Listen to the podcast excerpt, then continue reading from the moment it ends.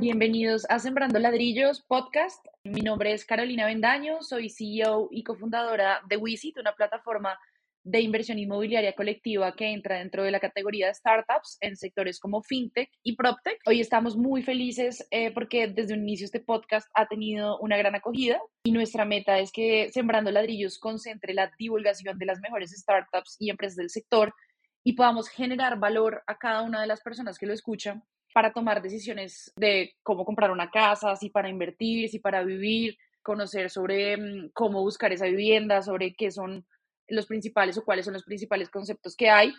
Eh, y por eso traemos hoy a un súper invitado, es Andrés Pérez, CEO de Lo que Necesito, o LQN, más conocida en Colombia, para hablar precisamente sobre todo lo que necesitamos saber sobre créditos hipotecarios y leasing, un tema súper importante a la hora de poder comprar un inmueble en Colombia.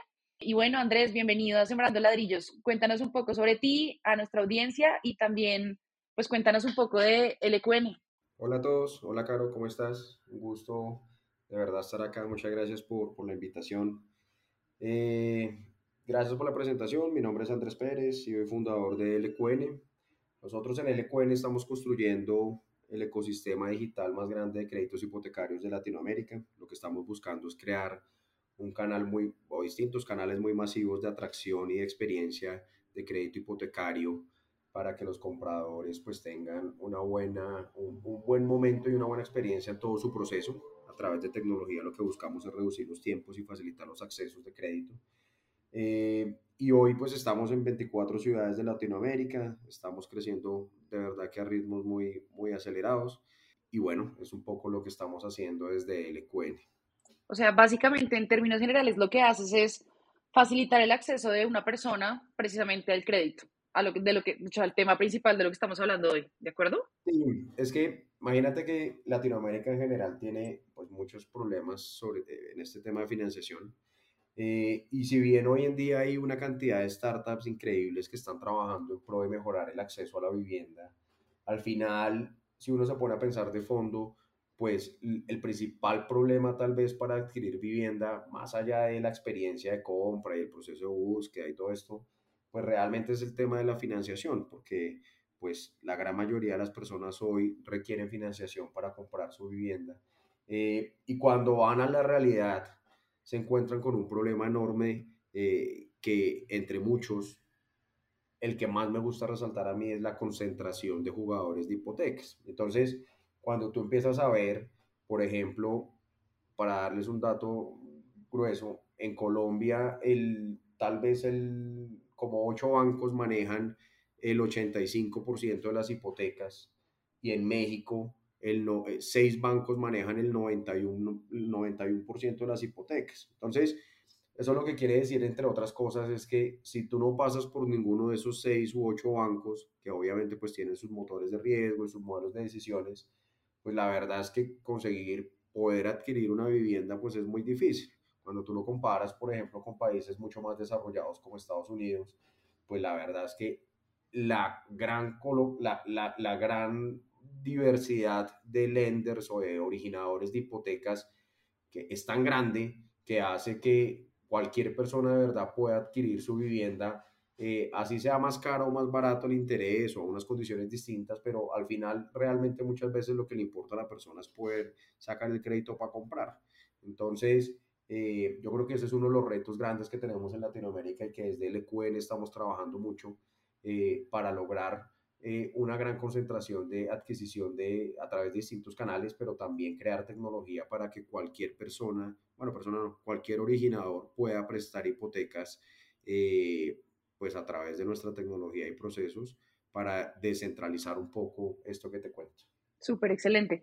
Y creo que lo que estás haciendo ha marcado la diferencia, es decir, todo este problema del que Andrés nos habla, evidentemente ha generado otros problemas más, ¿no? Es decir, que haya una informalidad, que la gente acuda a créditos muy costosos por encima de tasas de usura. También, que creo que muy de la mano de lo que dices, Colombia es un país donde el, arrendamiento es, eh, tiene un porcentaje muy alto, ¿no? O sea, la mayoría de gente vive en arriendos y, y creo que eso también tiene mucho que ver con lo que tú dices.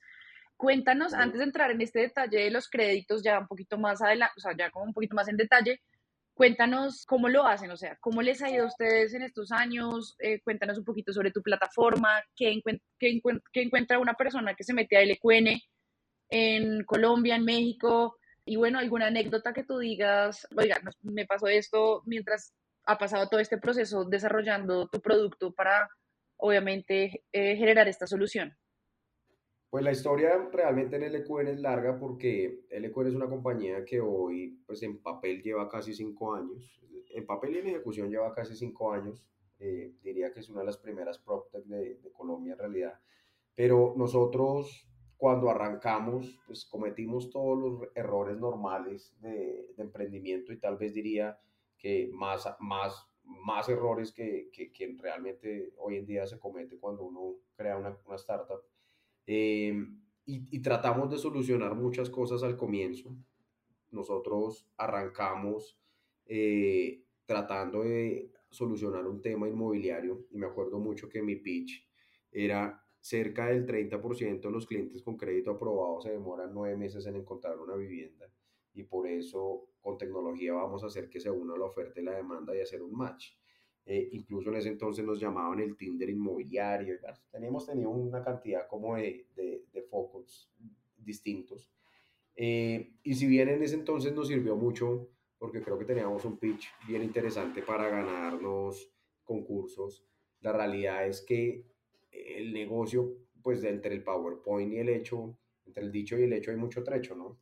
Eh, y paralelo a eso hacíamos algo de hipotecas que era lo que era de alguna manera nuestro expertise pero no le paramos muchas bolas. Y, haciendo eso, pues logramos romper una cantidad de barreras eh, que esta misma concentración de bancos en Colombia, pues hacía que tú, por ejemplo, en ese entonces, y hasta hace muy poquito en realidad, no podías vender créditos para distintas marcas. Es decir, si yo era, por ejemplo, un asesor o un broker de eh, uno de los bancos, por contrato no podía hacerlo de un banco 2, ni de un banco 3, ni de un banco 4, cosas pues que realmente cuando uno mira hacia afuera pues no tienen mucho sentido, eh, pero que esas barreras hizo que de alguna manera pues nosotros la rompiéramos.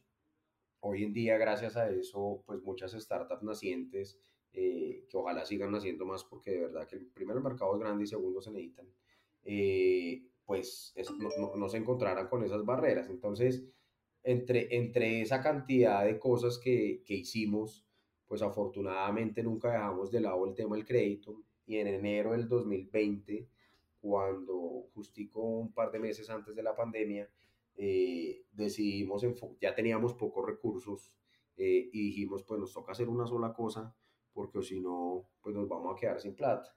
Eh, y afortunadamente tomamos la decisión de irnos por el lado hipotecario eh, que como te cuento, pues lo hacíamos ahí por los laditos, pero, pero en enero decidimos enfocarnos 100%, dejar el tema inmobiliario a los que ya en ese entonces eran jugadores interesantes eh, y más fondeados que nosotros. Eh, y por el contrario decidimos fue tratar de volvernos su brazo de crédito y gracias a eso pues hoy pues, somos el brazo de crédito de varios de ellos. entonces pues nada, anécdotas, cientos diría yo y que bueno, pues al final es lo que, lo que hace que uno, pues la persistencia pues siga, siga rodando, ¿no? De acuerdo, súper. No, y te agradezco mucho que nos compartas eh, esas anécdotas y todo eso que te ha pasado, porque al final, eh, pues, construir una compañía no es fácil, una empresa donde la has llevado no es nada sencillo, eh, y buscando además solucionar un problema que tiene la gente de a pie. Creo que eso es lo principal y es cómo las personas del común se pueden beneficiar de ese tipo de cosas. Lo que dices es muy cierto porque digamos, para los clientes de un perfil premium, pues las entidades financieras de alguna, de alguna manera tienen un modelo diferencial. De acuerdo. Para la, la, gente de a pie, eh, pues de verdad que acceder a una hipoteca es muy complejo, sobre todo porque probablemente sea la única vivienda que tú compres en tu vida o compras dos máximo y pues tú de verdad quieres estar seguro y es tu inversión más importante y suena carreta pero es cierto eh, y entonces pues tú de verdad quieres estar seguro que la forma en que vas a pagarla, pues puedas de verdad hacerlo, eh, o el crédito de verdad puedas pagarlo. Entonces, es un tema bien complejo, pero también se une mucho como a la cultura latinoamericana, ¿no? Nosotros somos de una cultura muy, eh, de mi casa y entonces necesito pagarla rápido eh, y necesito no, que no tenga una hipoteca.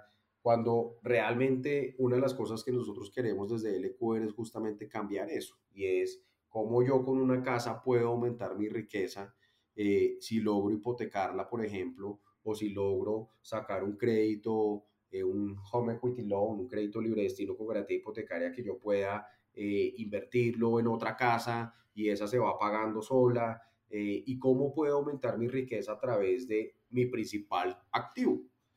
En Latinoamérica en general, eh, pues tenemos un miedo enorme a, a, hipotecar, un miedo enorme a, a, movilizar este activo que se vuelva un bien productivo. y creo que es una de las grandes diferencias y retos que tenemos eh, en Latinoamérica y bueno, y, y, que también además pues hay, habemos varios jugadores tratando de, de solucionar. Y creo que ese miedo del que hablas tiene mucho que ver también con el miedo que los colombianos, sobre todo hablando como un poco más eh, puntual, a la deuda, ¿no? Eh, y a cómo apalancarnos, y a cómo nos podemos apalancar de forma positiva, porque pues tenemos súper satanizado el tema de las deudas, del interés, y eso parte de un problema y es el desconocimiento de lo que son las finanzas personales, ¿no? De, cómo funciona el mundo financiero en general, que es precisamente parte de por qué estamos haciendo este podcast, y es contarle a la gente qué es un crédito hipotecario, qué es un leasing, em, o más bien que nos cuentes cuáles son los tipos de crédito que hoy en día una persona puede sacar con un inmueble o para apalancar un inmueble. Sí, digamos, pues existe el, digamos, yo lo dividiría en tres. Existe la adquisición, un crédito para adquirir vivienda, un crédito para hacer una mejora de tu crédito actual y, y el tercero puede ser un crédito para aprovechar el activo que tienes. Entonces, me voy a ir a los dos últimos para hacerlo porque son los más cortos.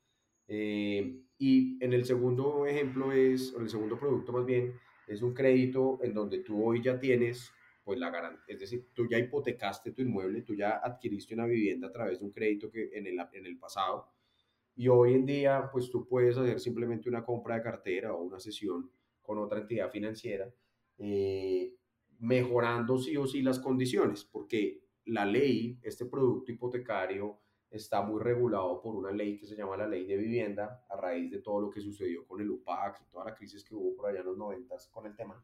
Eh, y la verdad es que es un producto eh, en general muy bien montado y para cuando tú vas a hacer una compra de cartera, la ley exige que la entidad financiera que te vaya a comprar sí o sí la tasa de interés sea más baja. Eh, entonces, obviamente, pues eso hace que las personas que ya tengan una hipoteca pues puedan encontrar una mejor alternativa y bajar su cuota mensual y, el, y, y, bajar el monto total traído a valor presente neto.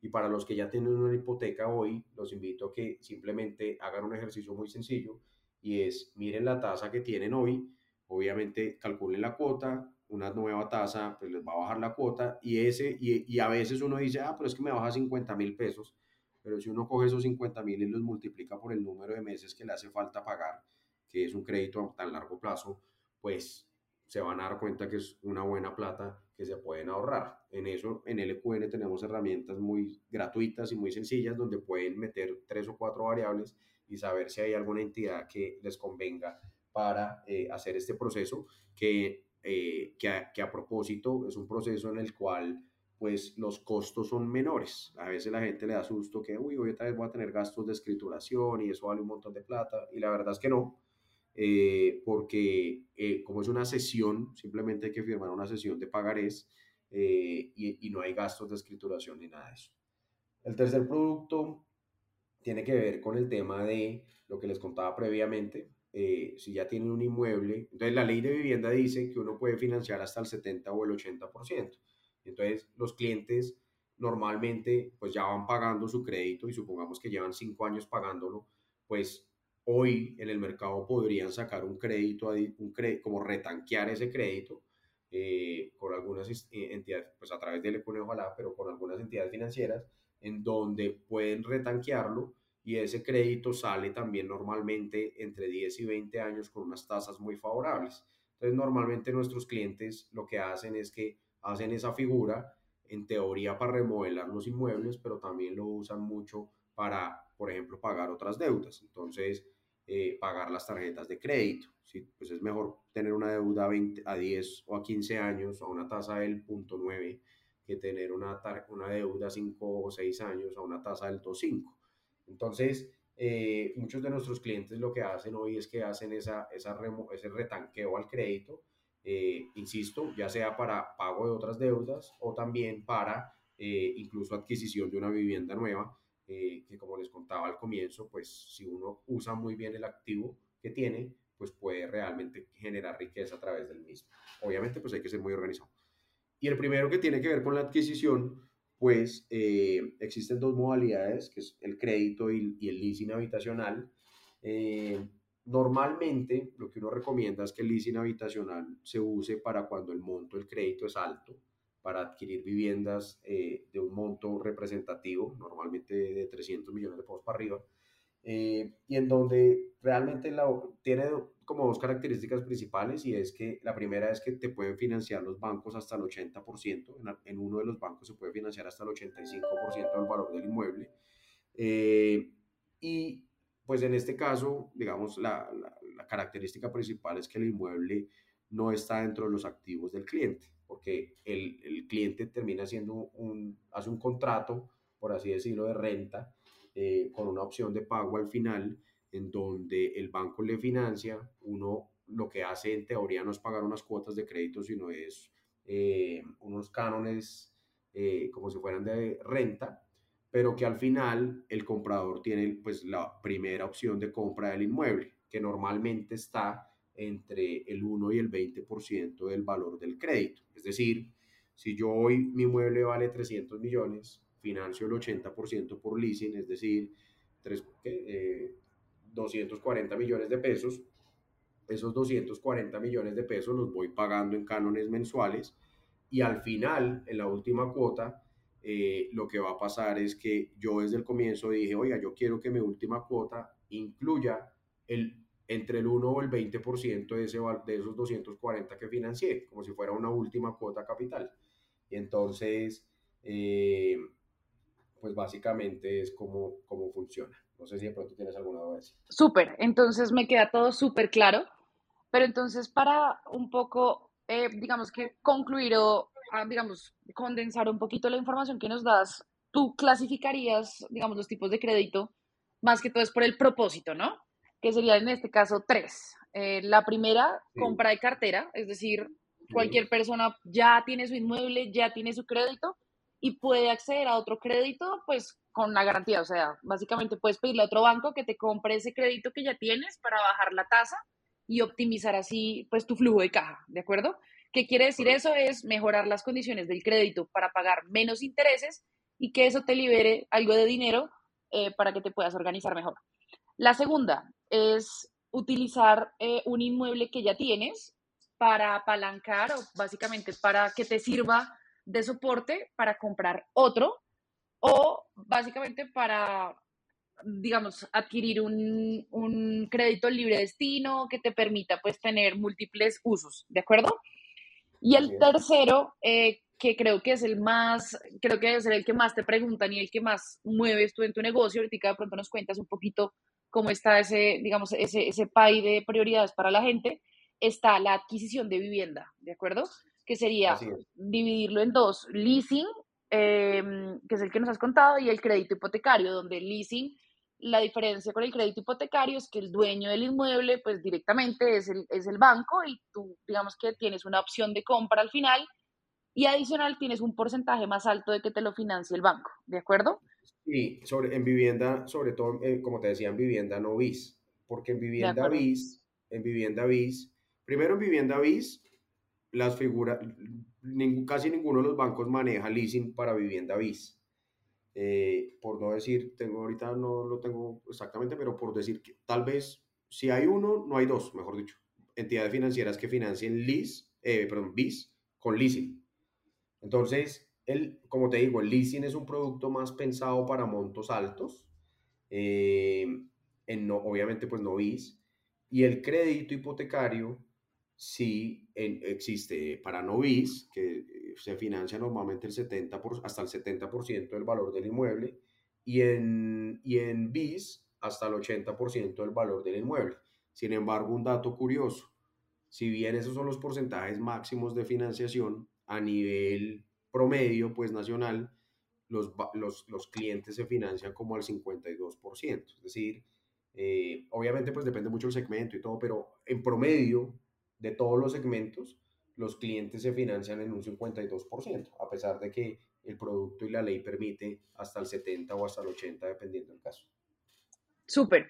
Y respecto al crédito hipotecario, pues básicamente tú tienes la, ya tienes la garantía que es el inmueble que estás comprando y tienes pues un porcentaje menor al que te puedes apalancar con el leasing, que en este caso, si no estoy mal, pues es 70-30, ¿no? O sea, 30% el cuota que tiene que poner el, el, el cliente y 70% el crédito que te puede dar el banco. Eh, Eso digamos que es como la generalidad.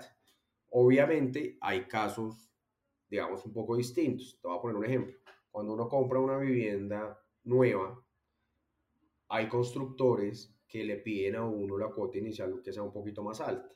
Entonces, de pronto no te piden que sea el 20 o el 30, sino a veces el 40 y a veces el 50. Entonces, en esos casos, pues tu crédito, obviamente pues tienes plazo, eh, mientras el proceso de construcción de pagarlo, pero pues el crédito normalmente, eh, pues en ese caso, pues obviamente el loan to value, es decir, el porcentaje a financiar es mucho más bajito. Súper, excelente, súper claro. Entonces, ahora que nos has dicho eso, cuéntanos si hay una persona interesada en adquirir una vivienda, se acerca, bueno, a su sala, no sé, a una sala de ventas de un inmueble, em, o de hecho te reformulo la pregunta, una persona antes de comprar un inmueble debería validar cuál es su capacidad de generar, o sea, de capacidad de endeudamiento en un banco, o debería primero ir a buscar el inmueble y luego buscar cuál es su cupo. ¿Cuál sería tu recomendación? E, e, esa es una muy buena pregunta y cuando, y normalmente yo respondo como muy coloquial y digo, pues uno no va a hacer mercado sin saber qué presupuesto tiene, ¿no? Eh, y en este caso, pues la, la vivienda es una compra muy emocional y muchas veces, sobre todo en vivienda nueva, la gente va de paseo los domingos y va por una sala de ventas y dice, oiga, me gustó este inmueble, entró, se enamoraron todos, lo vieron y la gente empieza a decir, no, entonces voy a dejar de salir a los fines de semana, voy a dejar de hacer esto, ya no nos vamos de paseo cada tres meses, sino cada ocho. Eh, y eso termina siendo muy poco real. Entonces, el porcentaje de desistimientos por cierre financiero, es decir, porque los créditos, eh, porque el cliente no puede adquirir el crédito, pues es demasiado alto en los proyectos, sobre todo vivienda nueva, y entonces, pues al final muchas veces termina en consecuencia real para el comprador porque pues no solo tiene una penalidad por eso por el lado de la constructora, sino porque pues igual se va triste porque se queda sin casa. Entonces, lo que yo no, y eso obviamente pues los constructores en el caso de vivienda nueva lo han venido cada vez mejorando porque desde el comienzo a veces le, le, piden al comprador eh, pues la viabilidad financiera. De hecho, nosotros tenemos herramientas para los constructores para eso. Eh, y por eso hoy le manejamos las hipotecas a muchas de las constructoras grandes del país. Eh, pero, pero pues igual sigue, sigue pasando porque la distancia entre un cliente que compra un inmueble y la entrega puede ser fácilmente de 18 meses. Entonces, entre ese tiempo pueden pasar muchas cosas. y mi recomendación sí o sí es, antes de, de ir a comprar una casa, asegúrese que financieramente la puede pagar, porque a veces, y ojo, perdón, y ojo con esto, las cuentas, las cuentas de uno pueden ser unas y lo que realmente el banco le puede prestar por ley es otras. Y entonces les quiero poner un ejemplo. Yo voy a comprar una casa en donde la cuota me dice el constructor o el de la vivienda, el constructor me dice, oiga, es que la cuota de esta casa mensual es de 2 millones de pesos y yo me gano 3, por dar un ejemplo yo digo, güey, pucha, listo, entonces tres y entonces me queda uno para, para lo que tenga que ser y, y, entonces me alcanza, listo, sí, me endeudo, separo el apartamento y digo que sí lo puedo pagar. Esas son las cuentas normalmente de la gente. La realidad, Caro, es que cuando tú vas a sacar una hipoteca, la misma ley que les contaba yo previamente de vivienda restringe, y ojo con esto, restringe tu capacidad de ingreso en términos de relación cuota-ingreso.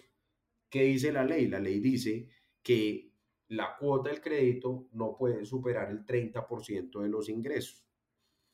Y entonces, en el ejemplo que les di, si yo me gano 3 millones, el 30%, para hacer la matemática rápida, pues son 900, pero para hacer la matemática rápida es un millón. Y entonces, por un millón de pesos, lo máximo que me puede prestar un banco son 100. Quiere decir, ah, digamos haciendo una cuenta rápida, quiere decir que si bien ese apartamento, la cuota era de 2 millones y yo decía que lo podía pagar, pues cuando yo voy a la realidad financiera, el banco me dice, no señor, usted solo puede pagar un millón. Y al final, ¿qué va a pasar? Pues que no, va a poder, que no me van a dar crédito para comprar el apartamento. Entonces, ¿qué, qué, qué, qué beneficio nos da la ley para eso? Pues que tú puedes sumar ingresos familiares hasta de cuatro solicitantes, hasta cuatro solicitantes. Entonces, la, la, la, la regla aplica exactamente igual. Quiere decir que si yo me junto con mi esposa, mi esposo, mi mamá, mi papá, mis hermanos, etcétera, como el grupo familiar, entre los cuatro podemos sumar ingresos, le sacamos el 30%, ese 30% normalmente es como el 1% del valor del crédito a 20 años, y entonces ahí es lo que yo creo que puedo pagar. Si, si la sumatoria de mis cuatro ingresos da 10 millones de pesos, le saco el 30%, que son 3. Quiere decir que la cuota máxima que vamos a poder pagar por, un, por que nos van a prestar es 3 millones. Y 3 millones viene siendo, ese es como el cálculo que yo hago normalmente rápido, el 1% del valor del crédito, es decir, en este ejemplo, 300. Entonces, lo máximo que nos van a poder prestar si nos ganamos 10 a 20 años son 300 millones de pesos, haciendo un cálculo, como te digo, muy rápido. Esto que nos dices, Andrés, es demasiado importante. Quiero como rápidamente concluirlo y es, antes de salir a buscar un inmueble, nuestra recomendación o la recomendación de Andrés es primero revisar cuál sería nuestra capacidad de endeudamiento presente con las condiciones actuales y eso lo podrían hacer a través de tu plataforma en www.loquenecesito.co donde podrían validar esa capacidad de endeudamiento. Posteriormente, ir a buscar ese inmueble y pues tratar de buscar algo que se ajuste hoy en día la capacidad que tienen viéndolo no solamente desde el punto de capacidad de ustedes, es decir, de que tengan los ingresos, sino que además por norma, como nos dice Andrés, pues tenemos una restricción de que básicamente tenemos el valor de la cuota no puede superar el 30% de nuestros ingresos, lo cual nos pone, pues, una, digamos que nos pone un, una vara a la hora de de pronto emocionarnos buscando un inmueble que, que sea más costoso, que tenga unos mejores beneficios hoy en día.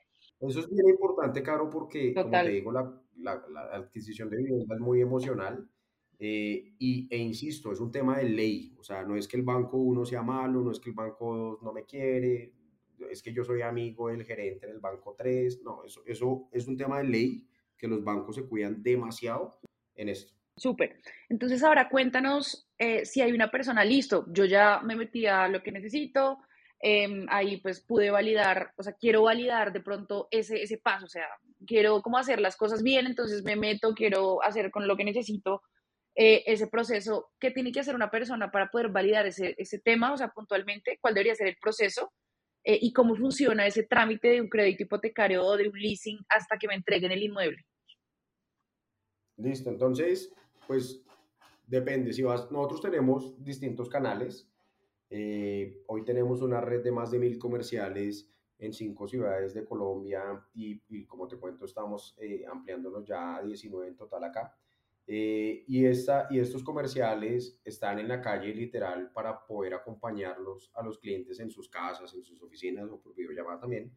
Y, y, ellos tienen a su mano pues una herramienta tecnológica que les permite en un par de segundos decirle al comprador pues por qué entidad financiera le va mejor, por cuál sí, por cuál no, porque eh, este, este normalmente ah, uno, uno no, no todos los bancos son para todos los clientes, ni todos los clientes para todos los bancos. Es decir, cada banco tiene un perfil muy definido del cliente que, que, que le puede prestar. Eh, entonces, normalmente, si hay un cliente que tenga un perfil eh, específico, pues probablemente cuando tú le preguntes a alguno de estos comerciales, te va a decir, en su cabeza ya sabe y él dice, no, mira, tú lo que más te conviene es por este y por este otro, por estos tres definitivamente no, porque no es perfil del banco. Eh, o habrá casos en el que aplique para todos, ¿no? Y ahí pues es un tema simplemente de hacer unas comparaciones para ver. Entonces, lo que pueden hacer también es encontrar pues a nuestros brokers en la calle, que normalmente pues están en nuestras redes, en nuestra página. Eh, esa como primera línea.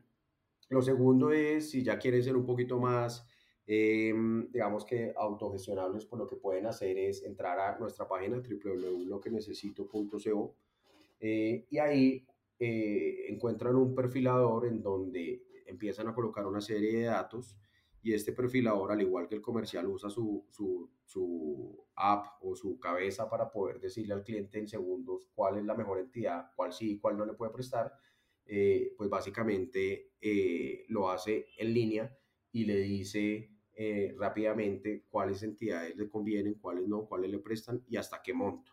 Inmediatamente pasa eso, nuestros, nuestros comerciales llaman al cliente, porque este es un producto que no solo puede ser tecnología, sino requiere también de mucha asesoría, sobre todo porque, pues como te decía al comienzo, los compradores quieren ver a alguien y que por teléfono les diga, oiga, sí, sí, sí está su tasa, sí está su cuota, tranquilo que sí es lo que más le conviene y vamos a hacer todo lo que esté a nuestro alcance para sacar adelante el negocio. Y entonces, inmediatamente eso pasa, el broker empieza a coger eh, al comprador una atención personalizada, donde le va a resolver pues, todas las dudas, temas de subsidios, cuando aplica, etcétera. Y posteriormente hacemos el proceso pues, con la entidad financiera, radicamos la operación, eh, el cliente puede ir viendo en línea el estado de su operación eh, y creamos una plataforma end-to-end que lo que hace es que nuestro equipo de operaciones, que es bien robusto, se encarga de sacar adelante el negocio en conjunto con el banco eh, para que pues, se logre sacar en el, en el, en el mejor tiempo posible eh, y pues que la experiencia del comprador sea la ideal. Súper claro. Entonces la idea es que hoy en día para poder agilizar ese proceso y sobre todo volverlo un poco más ameno, ya existe lo que necesito.co donde pues las personas pueden autogestionarse o también buscar la asesoría directamente de un agente inmobiliario, eh, de un agente, perdón, de créditos hipotecarios que les permita gestionar ese crédito, buscar la mejor tasa en diferentes bancos, no solamente segmentarse a uno. Y sobre todo lo que me parece súper ganador es poder perfilar, o sea, es decir, cuando uno se presenta a un banco y se lo niegan, pues ya quemó un cartucho, ¿no? Entonces, es muy bueno tener en cuenta que el perfilamiento, o sea, de cada persona como en su perfil profesional, o sea, si soy, como tú decías, empleado, independiente, pensionado, pues es muy importante eso para los bancos y ver cómo los bancos tratan a cada persona. Dinos, no sé, qué tips finales para escoger un crédito eh, con este tema que hemos venido conversando. ¿Tú qué tips le darías a una persona que hoy en día está pensando en comprar un inmueble o que ya lo tiene y dice cómo será que lo vendo, será que no lo vendo o tiene muy caras las tasas? O sea, danos unos tips generales para finalizar que tú creas que generen valor para nuestra comunidad.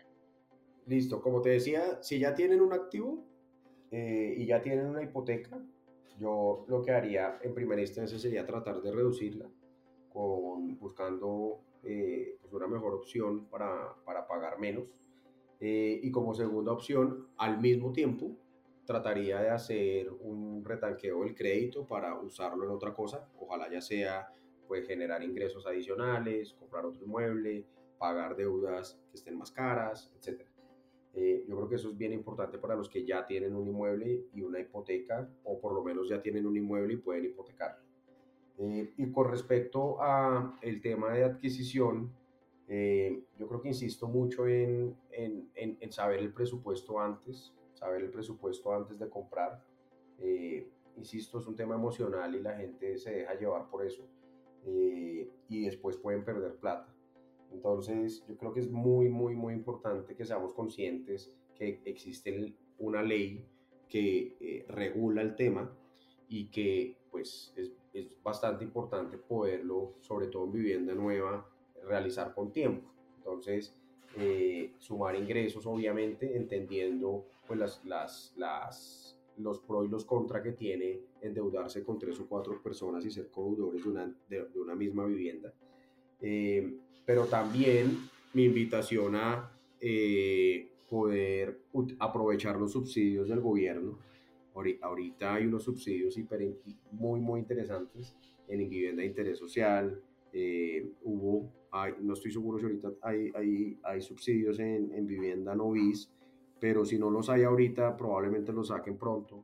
Eh, pero hay una cantidad de subsidios que para ese 30, 40%, que, entre 20 y 30%, perdón, que hay que pagar de cuota inicial, eh, pues hay unos subsidios interesantísimos que el gobierno está dando, eh, dependiendo de los ingresos muchas veces, y que pues prácticamente es plata regalada que uno debería poder aprovechar. Tenemos personas nuestras que logran comprar vivienda eh, solo colocando un porcentaje pequeño de la, de, la cuota inicial eh, y además de eso el, hay subsidios que también le financian un pedazo de las cuotas mensuales. Entonces la gente normalmente no sabe eso. En, en LQR los podemos ayudar y asesorar sin ningún costo, por supuesto. Eh, y pues es un gancho muy grande para poder de verdad comprar vivienda. y pues bueno, pues yo creo que eso sería como, como lo importante. Bueno, Andrés, no sé si nos ayudas e invitas a toda nuestra comunidad a registrarte en tu plataforma y a seguirte en redes sociales. Claro que sí, los invito a que ingresen a revisar su perfil eh, para adquisición de vivienda o compra de cartera o, el, o el, crédito de retanqueo en www.loquenecesito.co ya que nos sigan en redes en Instagram como lqn.co y bueno, y pues bienvenidos a, a, a este programa que creamos para adquirir vivienda en otra ocasión les cuento de unos productos complementarios chéverísimos que creamos para cuando el banco no les prestan una primera instancia o cuando el vendedor necesita la, la plata mucho más rápido que el proceso del banco. Eh, son productos que estamos lanzando justamente por estos días eh, y que estamos convencidos de que complementa nuestra visión de apoyar con el, con, con el acceso al crédito eh, y liquidez para la adquisición de vivienda. Gracias Andrés, súper útil. Y bueno, nada, eh, agradecerte por hacer parte de Sembrando Ladrillos. Siento que hay muchos temas eh, de los que se puede hablar y nos encantaría volver a tenerte en este espacio en un futuro para que nos cuentes cómo va esa expansión en México y bueno, me imagino que seguirás eh, rompiendo barreras y plazas. A toda nuestra comunidad, gracias por toda la acogida que nos han dado. Este podcast es realizado por Visit, la plataforma más cool de inversión inmobiliaria colectiva digital en Colombia. Visita nuestras redes sociales como arroba soywisit y súmate a la vaca de inversión inmobiliaria colectiva más cool de Colombia.